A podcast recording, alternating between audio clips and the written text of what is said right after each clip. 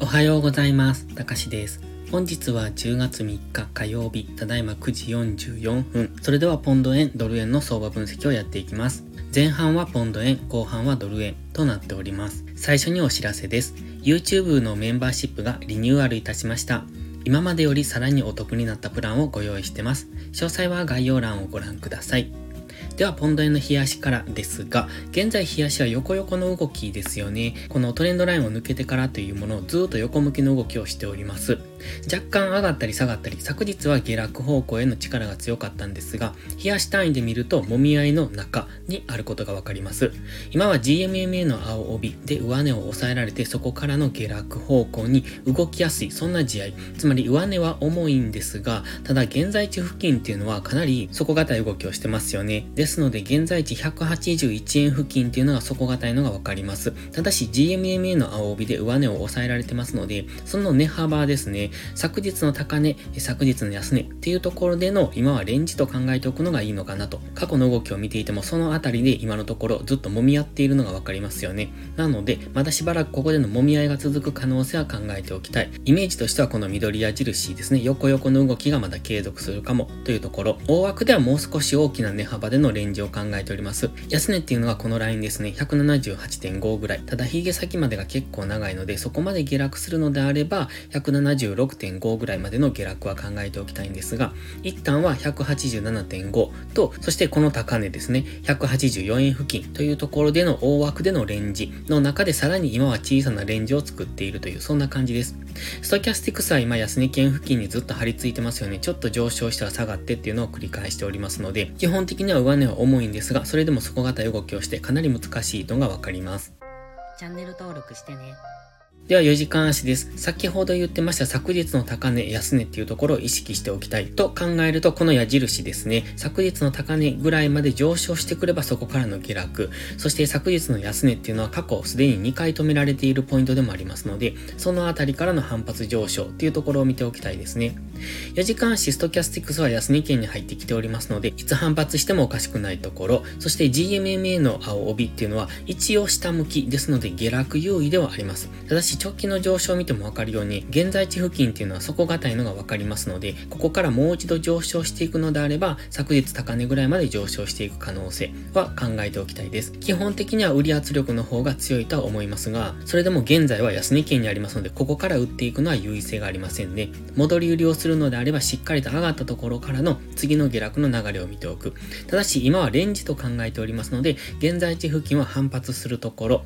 ただ、現在地を明確に下抜けてくるとかなり大きく下落していくと思いますので、その辺は期待が持てそうです。では、1時間足です。1時間足も基本的には4時間足と考え方は同じです。現在はレンジと考えておりますので、昨日の高値、安値っていうところを意識しておく。現在は昨日の安値付近にありますので、ここからは反発の上昇を考えておきたいんですが、もうちょっと深掘る可能性もありますので、180.6ぐらいまでの下落は視野に入れておいた方がいいと思います。ただし、先ほど言いましたように、180.6付近を明確に下抜けてくると大きく下落していく可能性がありますので、そこを大きく下抜抜けられるかどうかっていうところに注目。逆に言えば、そこを下抜けられない現在地付近で底固めをするのであれば、再び昨日高値を目指して上昇していくと思いますので、その辺を見ておくのがいいですね。現在地は過去に意識されてきたポイントですので、ここから上昇する可能性はあるんですが、ここを下抜けると大きく下落していきます。では次はドル円です。ドル円現在かなり高値圏にあるのがわかります。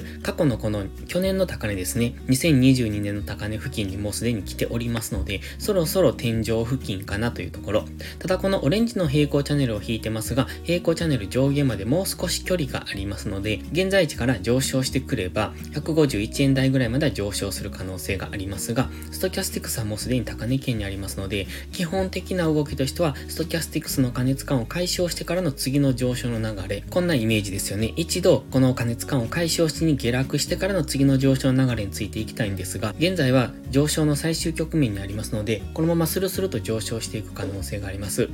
イメージとしては緑の矢印みたいな現在地付近でもう少し揉み合ってからの上昇、その間にストキャスティクスの加熱感を解消しに動くという風に考えたいんですが、今そういう分かりやすい動きはしてくれないかもしれませんので、昨日の動きなんかを見ていてもかなり分かりにくいんですね。ただ、日足では昨日は一応陽線ということですので、今上昇はしてきているということですね。ですので、このままチャンネル上限を目指して上昇するのか、現在地付近でもう少し揉み合って、ストキャスティクスの加熱感を解消してから上昇していくのかっていうところを見ておきたいです。では4時間足です。先ほど冷やして言っていたオレンジの平行チャンネルの上限がこちらですね。ですので現在はそれとは別に4時間足の中では赤の平行チャンネル、こんな感じで過去からずっと意識されているこの赤の平行チャンネルの中で動いております。4時間足もストキャスティクスは高値圏にありますので一旦の調整を待ちたいですね。なのでイメージとして理想的なのがこの緑の矢印です。ここまで下げてくるかどうかはわかりませんが、一旦調整の下落をしてくる。そしてストキャスティクスの加熱感を解消してから次の上昇への流れというとこを見ておけるといいのかもしれません。ただそういった分かりやすい動きを今してくるとは考えにくい。昨日の動きを見てましてもかなり分かりにくい動き。昨日ほぼほぼ動いてませんよね。高値更新はしたんですが、そこからの勢いもなく、下げることもできずに上げることもできないという分かりにくい状態にありますので、こういう緑の矢印みたいな綺麗な押しを作ってくれるとは考えにくいんですが、イメージとしてはそんなイメージを持っておきたい。そして今は赤の平行チャンネルの上限付近にありますので、ここからの下落、そして下落してストキャスティクスの加熱感を解消してからの次の上昇っていうのを考えておきたいので、GMMA ぐらいまでの下落は見ておきたいですね。現在地から垂直に下落した場合は149.3付近になりますので、そのあたりまでの押しは視野に入れておきたいんですが、直近の高値も超えてきてますので、現在地付近で本日長い時間揉み合ったのであれば、そこからの上抜けっていうところも考えておきたいです。では、1時間足です。昨日の1時間足見ていてもわかりますが、かなりわかりにくい動きをしているんですね。かなり下髭が出ているんです。ですので、上昇したいというのはわかるんですけれども、その割にはかなり上値が重いので、なかなか上げられない。こういう相場でトレードする場合は、しっかりと引きつける。この下がったところからの次の上昇の流れに乗っていかないと、中途半端なところでエントリーしてしまうと、何度も下を攻めようとしてますので、そういう難しい相場にあるんだっていうことを分かってトレードする必要があります。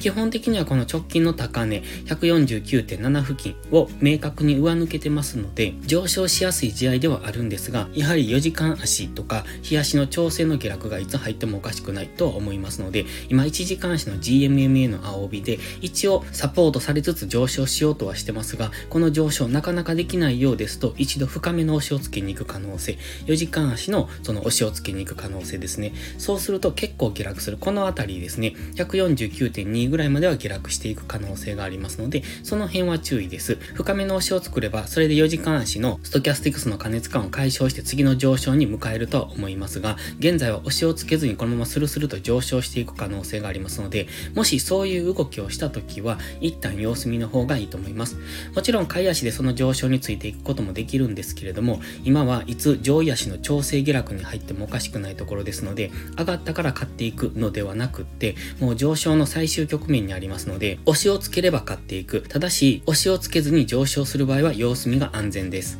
それでは本日は以上です。この動画がわかりやすいと思ったらいいねとチャンネル登録をお願いします。そして最後にお知らせです。ポストプライムという SNS 限定でプライム投稿という有料投稿もしております。こちらは日々の相場分析で環境認識を鍛え、週末限定動画でスキルアップをする至れり尽くせりの内容です。丁寧でわかりやすい解説には高い評価をいただいておりますので、気になる方は2週間の無料期間からお試しください。詳細は概要欄をご覧ください。それでは本日も最後までご視聴ありがとうございました。たかしでした。バイバイ。